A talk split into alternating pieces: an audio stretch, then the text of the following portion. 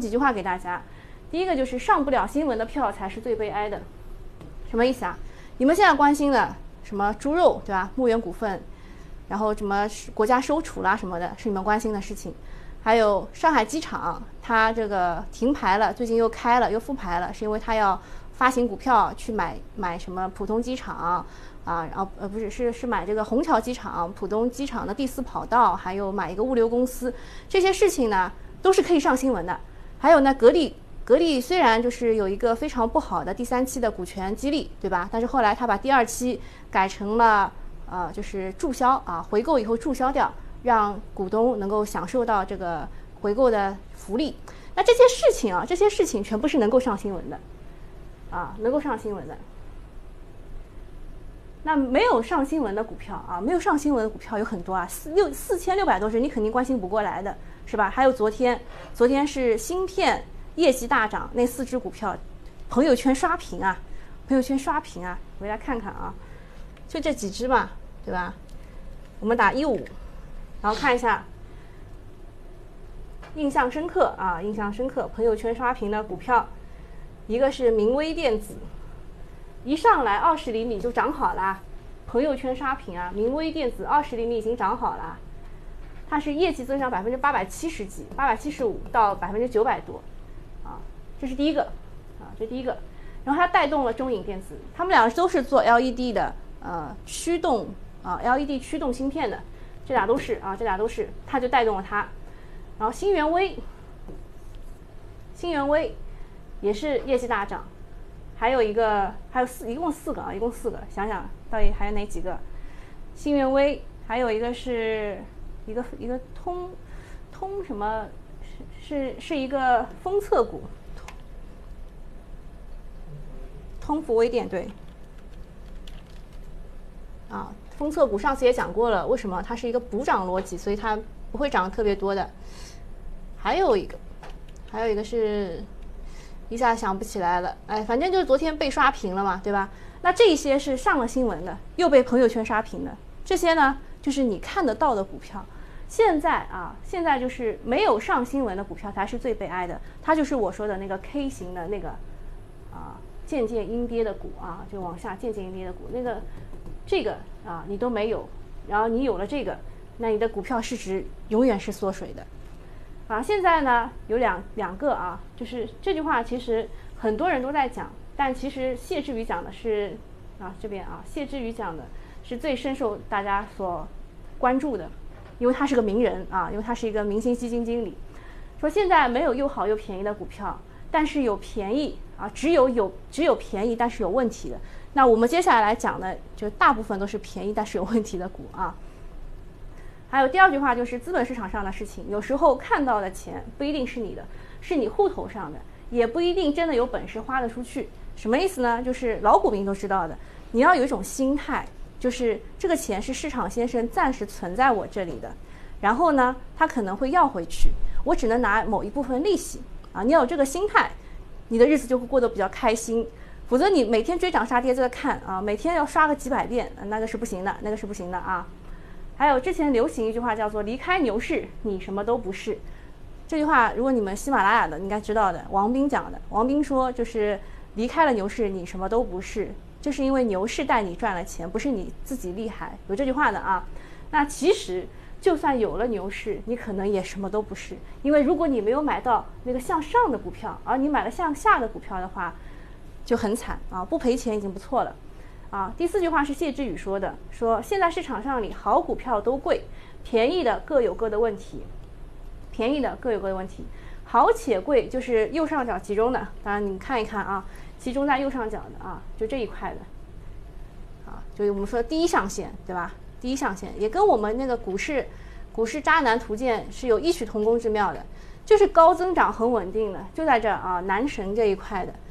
那渣男和屌丝呢，都是各有各的问题的，对吧？啊，这句话拿个小本本记一下啊，这句话可以管一年啊，这句话管一年，叫做好股票都贵，便宜的各有各的问题，好且贵在右上角。啊，见有问就是见了又有问题啊，就是便宜嘛，见就是便宜，便宜又有问题的趴在左下角。那这句话的背景是什么？就是国内管理规模较大的几位公募基金经理，由于专注大白马和大蓝筹，近几个月的净值表现不佳，被吐槽是滑铁卢。当中就有谢志宇，谢志宇还被迫写了一封公开信啊，叫罪己诏的那种感觉，就是说我这个由于这个怎么怎么样了，现在市场怎么怎么样了，不太好，对吧？我会怎么怎么样？他他会怎么样？他会说保持中庸，保持中庸，因为他认为好的也买不进，然后贱的就便宜的也有问题，所以他会保持中庸，什么都配一点，什么都配一点。然后第五个问，就第五个是要买个股的话，就是要看你能不能领先市场，做出正确的判断，靠的是眼光和信仰，而不是去追随价格的变化。这个其实就是炒股炒预期差。你们如果来线下课的话，能懂这句话，好吧？啊，这个呢是送大家的几句话，啊，然后这个是群里的一个截图。这个人说：宁德时代高估，比亚迪高估，高估的一直涨，低估的不断找底，这就是我们说的 K 型啊。他总结的非常好。他总结的非常好，然后后面还有一个哭脸啊，哭脸。好，那接下来呢，我们会我们会讲，我看一下，还有还有二十几分钟啊，我们会讲几个问题。我经常被问到的问题是这样的，两类问题，一个是好且贵，调整了能不能买？好且贵，调整了能不能买？这个就是我说的，已经进入下半场了，你上半场在干嘛？然后第二个问题是某一个见且问，就是便宜但是有问题的个股为什么老是跌？啊，就经常被问这两个问题。那其实呢，呃，我给我给大家就是总结了一下，好且贵就是这些啊，消费、医疗、科技，就是赛道论了。那见有问就是便宜有问题呢，就是地产、保险啊。然后好且贵呢，有人会说就是赌它的业绩持续增长。见有问呢，就赌它能够困境反转，这两个事情其实是一个事情，就是你赌它业绩会变好啊，一个是呃，一个是业绩好了以后会更好，一个是下跌了以后业绩会 V 型反转，其实就是这两个图形啊，一个是这两个图形。那我们会讲啊，会讲七个行业，呃，因为时间有限，所以会稍微挑着重点讲。地产和基建呢，问的人非常的多，地产是行业的问题比较多啊，比如说第一个是集中供地，集中供地。还有一个是房价受调控啊，房住不炒；还有一个是融资受限，就三道红线，要求降杠杆，那利润空间肯定是压缩的。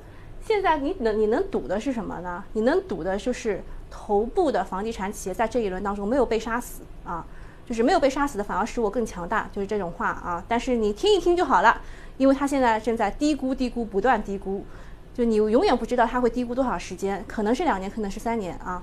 那基建的话，问题是类似的。他们就是房地产和基建都是处在，啊行业增速不快，就行业又不景气，而且这个呃 ROIC 和 ROE 又都在下滑，盈利能力处于下滑期。其实这个 ROIC 和 RO ROE 下滑就是盈利能力处于下滑期的意思啊。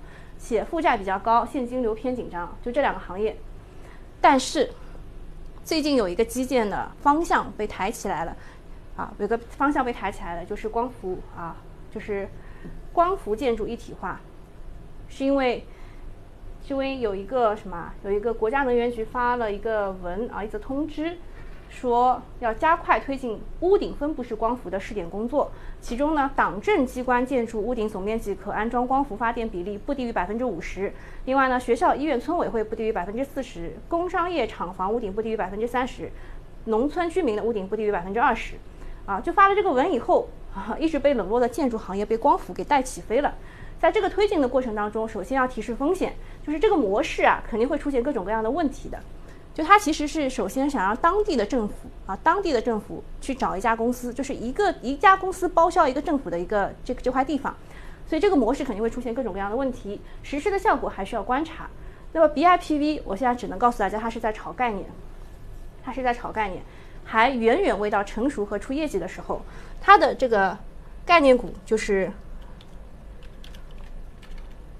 啊。这只是龙头，现在它已经不行了啊！现在它已经虽然还在五日线之上，但是有点垂死挣扎的感觉。它这个是为什么是龙头呢？是因为隆基股份要溢价收购它。我们在这儿讲过 BIPV 的，你们回去认真找啊，认真找。我们讲过 BIPV 的，呃，就是反正反正想办法找到它啊，搜索关键字啊，什么都可以。我们讲过 BIPV，回去认真看一看。好，这个是第一个行业啊，第一个行业，地产和基建有问题的赶紧问啊。第二个行业是五 G 相关的，五 G 相关的是呃分两类，分两类，一种是设备股，一种是应用股。我经常会在这里跟大家画三条呃两条线，告诉大家你买的是上游、中游还是下游。五 G 的上游我们都不看了，就是设备股。五 G 的设备股都在上游。二零一九年底就已经炒作结束了。你们问的沪电股份、深南电路，还有还有一个，嗯，我忘了，PCB 三剑客、沪电股份、深南电路，还有一个是生意科技啊，生意科技都在这一块，都在这一块。还有射频天线啊、通宇通讯啊，都在这一块。你们问的都在这一块，我们都已经不看了啊。二零一九年都差不多了。那下一个就是十年一轮，十年一轮啊。然后下游就是应用。下游就是应用，AR、VR 都在这一块，这一块是可以看一看的啊，这一块是可以看一看的。五 G 有很多小的分支，很多个小的分支，但是你只要搞清楚上中下游，按照产业链的思维去找个股，应该是问题不大的啊。然后物联网也是还可以的啊，五 G 当中的这个应用当中还有一个物联网，下游应用当中还有物联网。呃，投资类似的企业一定要记住一个原则，就是要买扩张周期长的啊，扩张周期长的。它它是比如说五 G 的上游是在二零啊一八年到二零一九年结束了啊，两年结束了啊。然后这个下游呢，可能是持续时间会比较长的啊。举个例子，就是半导体啊，半导体这一轮我讲了很多遍的，我不看封测，我不太喜欢封测。虽然这一次通富微电它能够有大概是百分之一百多的业绩增速，因为它什么？呃，下游的上游，下游催得紧，上游又给的呃利润比较大，啊，虽然这个封测它的业绩很好，但是我也是不看的。为什么呢？因为它在之前已经涨过一波了，之前在抢占市占率什么已经抢过一波了，然后四小龙都已经封好了，现在只要一出一个出一个，啊，只要出一个封测的，出出一个封测的，就是在抢占四小龙的这个市场地位。线下课的时候我讲过的是吧？啊，所以我给大家复习一下啊，给大家复习一下，啊。背后的原因啊，背后的原因，为什么现在这个 IC 设计啊，对吧，都涨了很多？是因为它这个上市公司当中是能够拿到很多很多拿不到的货的。这个世兰威的董秘讲过这段话的啊，你们回去可以找一下，我之前也讲过这段话的。因为今天非常的紧张啊，然后再讲一下食品饮料。食品饮料呢是居民边际消费倾向下滑，导致了消费其实并没有回到二零一九年前的水平。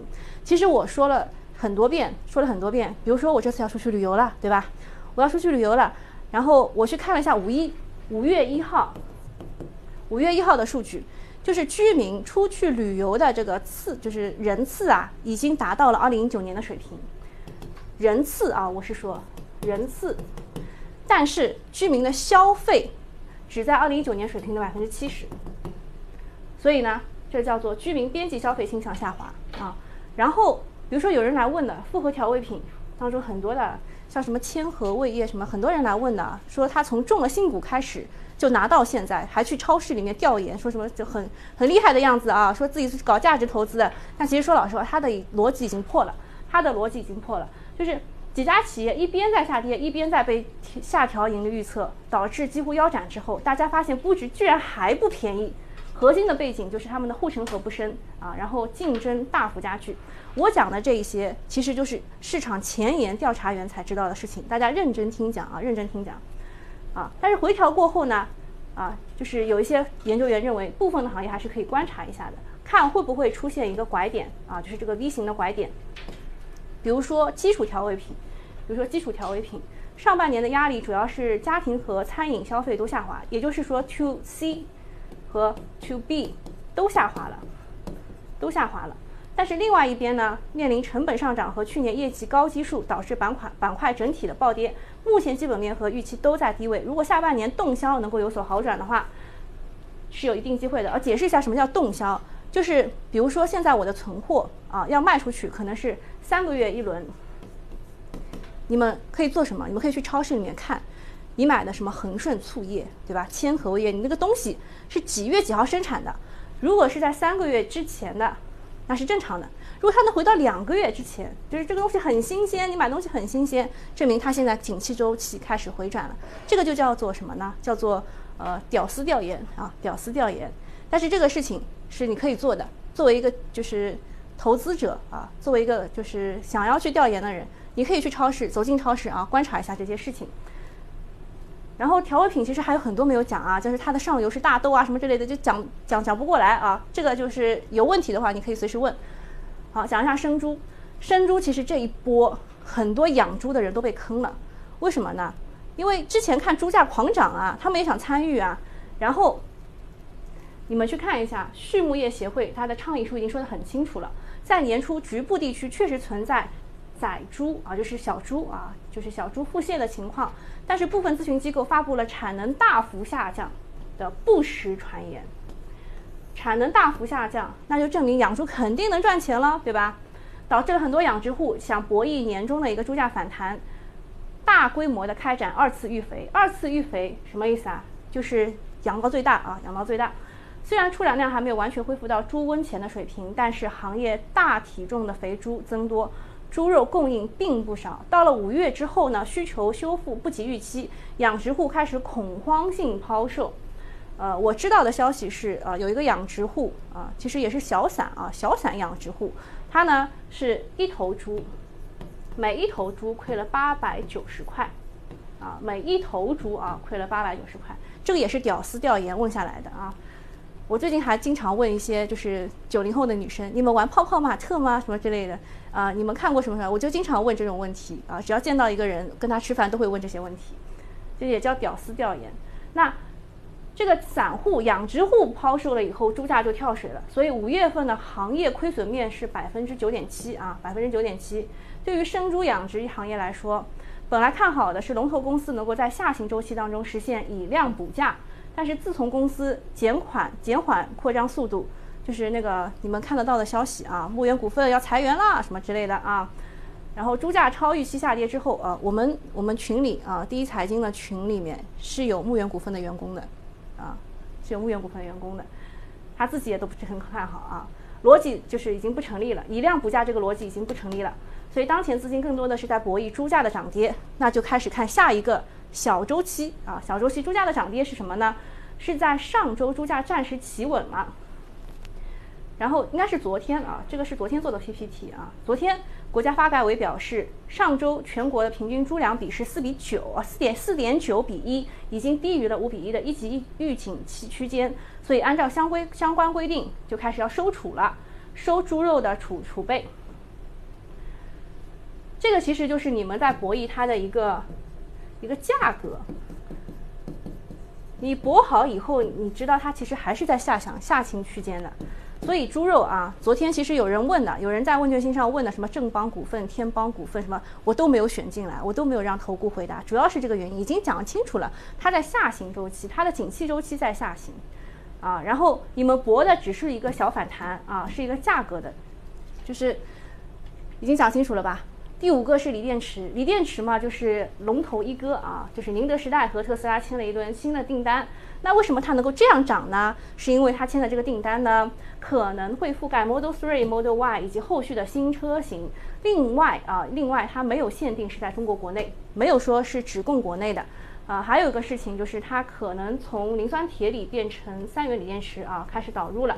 啊，就这三个事情导致了宁德时代大涨。然后宁德时代一大涨呢，就带动了创业板大涨。啊，宁德时代，我们现在看看它的什么情况啊？现在又大涨啊，又大涨。啊，那就说说说清楚啊，锂电池的龙头是因为这个原因涨的。三三大理由，第一点是它的这个合作没有限定在中国国内，而且会覆盖后续车型啊。第一点，第二点呢，就是它的呃这个电池可能会从锂电逐步开转到三元电池导入啊，所以这个公司的这个两两个公司的合作就证明啊这个。嗯，特斯拉，特斯拉认可了宁德时代。然后你看一下一到五月份电池的装机前十名，你就会知道为什么这些公司涨了。比如说宁德时代、比亚迪，还有国轩高科、亿维锂能、孚能科技啊，这些是上市公司，这些公司都补涨过。就是宁德时代涨上去以后，这些公司都补涨过啊。然后你再往上看，宁德时代的电池是需要什么东西来做的呢？比如说碳酸锂、磷酸铁锂、电解液，特别是六氟磷酸铁锂和 VC 溶剂。这当中又要讲到了你们经常问的那几只个股，你们知道它是在这个位置的吗？啊，很多很多人不知道啊。一个是天际股份，一个是多氟多，啊，一个是天元啊，天元也在这儿，啊，还有。还有一个是天赐材料。你知道为什么宁宁德时代一定要跟天赐材料这个签合约吗？是因为它要保住啊，保住提供它这些电解液啊，对吧？六氟磷酸铁锂是电解液当中的啊，然后铜箔啊也是供需失衡的。这个要讲就讲下去，要讲不知道多久了啊。那这个锂电池的有问题，现在先提问好吧，我待会儿会一一起解答的。保险呢，是因为上次有人讲中国人寿以后，我回去研究了一下啊，是这样的，它其实分两端，一端是负债端，一端是资产端。保险的负债就是我们给他钱，懂吧？我们作为保险的人，我给他钱，先存在他那儿，然后如果我一旦生病，他要还返还钱给我的是吧？所以这个叫负债端，就是他卖的保单是他的负债端，相当于我们把钱存在了这个保险公司里面。然后负债端的问题就是成成长性丧失，然后问题就是他之前啊，特别是中国平安搞的是代理人制度，也就是说某一个人。啊，去跟我签了保单，然后这个代理人呢是非常重要的。他如果离职了，应该要再派一个代理人给我，但是最近就没有啊，中国平安就没有派代理人给我，而是给了我一个电话。啊，以前以前从来没有这种事情，就证明他们代理人现在缺失啊，砍掉了很多人。所以他的负债端的问题是成长性丧失，保单卖不出去了。然后资产端呢，就是拿了我们的钱之后呢，他要去投资的。啊，他要去投资的。那么我们也知道，中国平安投了好多东西，全部都是亏钱的啊。比如说这个华夏幸福，对吧？地产的，比如说这个方正系啊，方正系，还有很多啊，都是都是亏钱的。但大部分他还是买的比较保险的东西啊，比较比较保险，国债呀，什么呃，这个我们买什么支付宝类似的东西啊，余额宝类似的东西。所以，我们担心的是，他拿着我们的钱。没有好好的去投资，没有好好的去投资，然后他拿我们的钱呢是越来越少了啊，两个担心啊，就是保险的共识，保险的共识啊，纺织服装最后一个一定要讲完，因为纺织服装是我最近很喜欢的大佬，最近一直在看的行业，我就觉得很奇怪，他们为什么喜欢纺织服装？直到前两天啊，李宁、安踏大涨啊，业绩暴增，在港股的这几只股业绩暴增大涨之后。我明白了他们的理由啊，两个理由，一个是啊，一个是他们看好的是商业模式的变化，商业模式的变化就是现在跟互联网已经就是搭搭起来了啊，就是互联网加已经正式的上线了啊，不少这个服装公司原本的商业模式的缺陷被克服了。第二个是运动品牌啊，李宁、安踏全部是运动品牌，呃，越来越多的老百姓开始喜欢穿运动服啊，运动服啊，就是现在我们说的健康。和运动是一样的啊，都是一样的。那么，其中运动服饰肯定是最好的啊，运动服饰肯定是最好的。一方面是符合消费升级下人们对运动健康的需求，品牌啊，运动品牌和传统的服装相比，周期属性会比较弱啊，周期属性会比较弱，不会因为啊，比如说某某某大牌出了一个新款，然后之前的那个库存就不值钱了，不会这样，对吧？这个运动品牌其实穿来穿去还就是那个样子啊，就跟我们的校服穿来穿去也是那个肥大款一样的。周期属性比较弱，其次呢，它叠加了国国潮和民族信心崛起的啊新疆棉催化下的持续受益，不排除国内的头部运动品牌将持续抢夺外资品牌的份额。就是这个阿达啊，其实其实业绩也也是不错的。我最近看了啊，阿迪达斯啊什么之类的，国外的这些运动品牌的业绩也是不错的。但是啊，但是我们可能啊，我们可能国内的运动服饰会异军突起，呃，基本上基本上就差不多在在这里吧。其实也是跟这个自主品牌的崛起是有关的，这个是我比较喜欢的大 V，他最近在看的这个行业，我就一开始没有搞懂他为什么会看中纺织服装，但其实他看中的是纺织服装当中的运动品牌，还有一个亲子类的啊，亲子类的我就不多讲了，啊，差不多啊，今天花了很长时间跟大家讲七月策略，其实呢是希望这个策略能够管一个月的啊。